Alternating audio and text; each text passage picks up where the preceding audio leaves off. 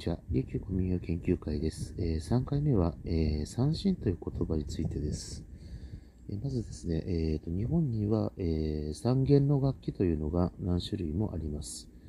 今もう多くなってしまいました。えいわゆる三味線と言われるカテゴリーの、え日本三味線類と、あとは、え三振という類、あるいは三弦で弾く弓の呼吸なんかもあります。でですね、この三振という言葉がですね、どこが古いのかっていう、まだ、えー、三味線が先か三味線、三振が先かみたいな議論があったりするんですが、私は田辺久夫、えー、氏のですね、えー、論というのを私は支持するものなので、まずですね、えっ、と、言葉として三味線という言葉が先にあった。これがですね、えー、福州、あるいは泉州など、福建省近辺の、言葉であった。で、えー、沖縄というのは、えー、泉州の港と、えー、つながりがあります。福建省のですね。で、その言葉と一緒に、まず、三味線などの発音で、発音で、えー、あった楽器が、この中国語の解釈なんですよ。これ、北京語で解釈されている方が結構いるんですが、その北京語が福州の人に一般とは全く考えられないというのも、また、えー、田辺久夫氏に、えー、同調するものであります。で、それが、えー、沖縄に伝わり、えー、宇座楽などの楽器、あるいは、えー、そうですね、えっ、ー、と、赤インコというその歌三味線を最初にやったとされる方を歌った歌に、歌三味線の、えー、昔始まりやインコ値上がりの神の御作という、えー、そういう言葉が三味線って書いてあるんです。しかし、この三味線という言葉は、これは、あのー中国、今の中国ですね。今中国の、えー、福州、えー、福建省の、えー、泉州の港などからやってきた、その福建の言葉、それでやっていた、その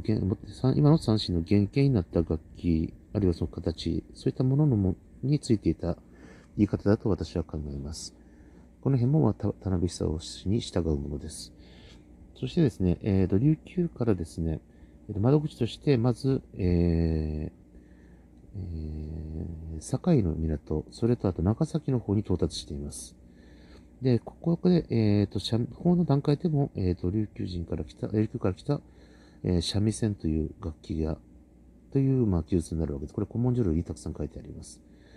でですね、ここでですね、あのー、その三味線という言葉にいろんな字を当て出しちゃうわけなんですね、これ。っ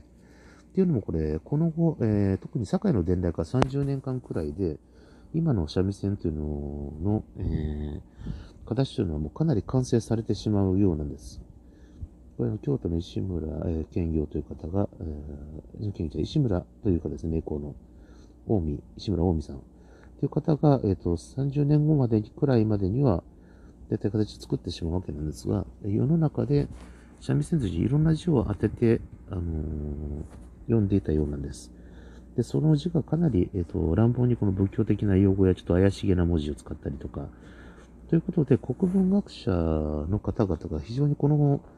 風俗に対して批判をしている、えー、古文書というのがいっぱいありまして、そこに、えっ、ー、と、三本の線と書いて、三味線とか書いてあるわけですね。三っていう言葉に線で噛むわけなので、三味となると。で、線であると。こういう説明までついてあります。で、三味線であって三本の線と書くべきであると。ですね、こういうふうなやりとりというの中で、まあ、まあですね、日本三味線の世界がやっている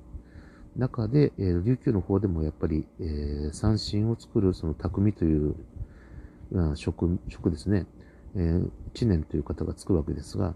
それで、えっ、と、今の、えー、現代まで残る三振というのができてくるわけです。ここでですね、三本の線というのを、文字を、えー、まず、えーと、国としてですね、あの、正規で取り上げて、で、それを、えーと、琉球の方言で読んだ場合の三振という言葉で、えーと、読んで、えーと、ものとして扱い出したのは沖縄のオリジナルです。これは間違いないと思います。で、日本側の方は、えっ、ー、と、三味線という言葉にいろんな字を当て、そして、えっ、ー、と、三、えー、大体今の定説になってくる三、そして味、線という字に収まっていくという流れができてきているんだと思います。確かに3本の線で三味線だと思います。ただ、あの、琉球の方は琉球の方で作りにかなり大改革が加えられ、現代の形に変わってくる中で、えー、日本の国文学者が読んだ文章っていうのは大体、あの、琉球の士族の方とかいう、まあ、文化の方は絶対読んでると思うんです。そういった人が、あのー、使用して、えー、正確な3本の線と各楽器だということを定めて、そして、えっと、三振と、えー、ちゃんと地域の名称で呼び出したことは、これはまたあの一つの大きな出来事だと思います。これが今の、えー、沖縄の誇る三振という楽器になったんだろうと。なので、えー、三振という言葉は沖縄のオリジナルであって、三振が先かどうかという問題ではないと、今の形で言うと。で、えー、確かに最初、えー、伝承した、日本に、日本本土に伝承した楽器というものは、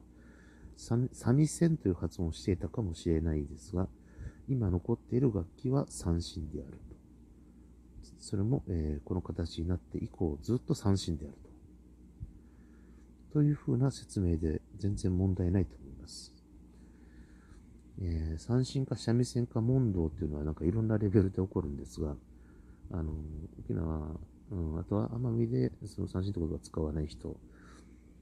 などからですね、これは三味線ではないのか、三とかですね、いろいろあるわけです。また、まあ、あの、地域によって本当に呼び方が未だに異なっています。沖縄でも田舎、というか地方部ですね、行くとやっぱり三味線とか三味線とかですね、三味線とか、うん、いろんな言い方してます。奄美でも本当に地域によってバラバラです。だから、まあ、その、なんて言うんでしょうかね、地域、各地域へのその浸透度合いがかなり高くてですね、まあ、その、楽器としての名前もやっぱり地域のもう民具レベルで、その、名称が定着してしまっているというところもやっぱり見えた見え隠れしたりします。なので、何という言い方が正しいのかというと、ちょっと困るところがあるんですが、ただですね、えっ、ー、と、まあ、琉球という国があったということを踏まえて、そこの、えー、士族が使っていた文化から、えー、発生してきた楽器であるということを踏まえたときには、やはり三振という言葉が適切であろう。そして、えー、和楽器のこの流れで行ったときにですね、そういった場合には、まず伝来から話するときには、その遥か昔伝来した当時には、その中国発音に習って三味線とか、そういった発音がしていて、で、またですね、今地方部で、その、また言葉の用語の統一とかまた全然なかった頃に、まあ、いろいろな呼び方をしていたのがまだ残留していることとは、またこれは異なる、まあ、場合という。まあさすがにその、例えば今伝統工芸士の方も、えー、に罪にされている世の中で、なんとかという先生が作られた、えー、この、えー、この形で良い材質の最高級のもの、それは一体何という楽器ですか？そう聞かれたときに、さすがに何かわからないと言えないです。これ三振ですよ。まあ、工芸品としての名の三振です。ですので、やはりそこは三振でいいのではないかと思います。一般論と、やはりその正確なものの名前としては異なるという点があるかとは思います。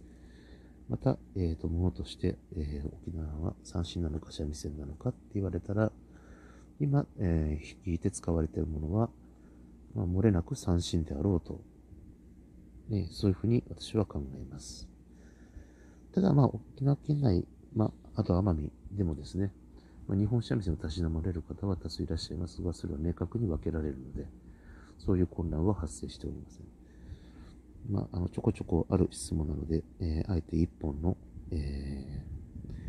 ー、こういうふうな、えー、ラジオ音声にしてみました。そういったわけでございまして、えまた、え次回は、えいつ撮ろうか、また、え何かしら面白いことがあったりすると、急に撮るかもしれませんので、えー、またその時は、えー、よろしくお願いいたします。あと、えー、お便りなどいただければ嬉しいです。それでは、また、え次回までよろしくお願いいたします。ありがとうございました。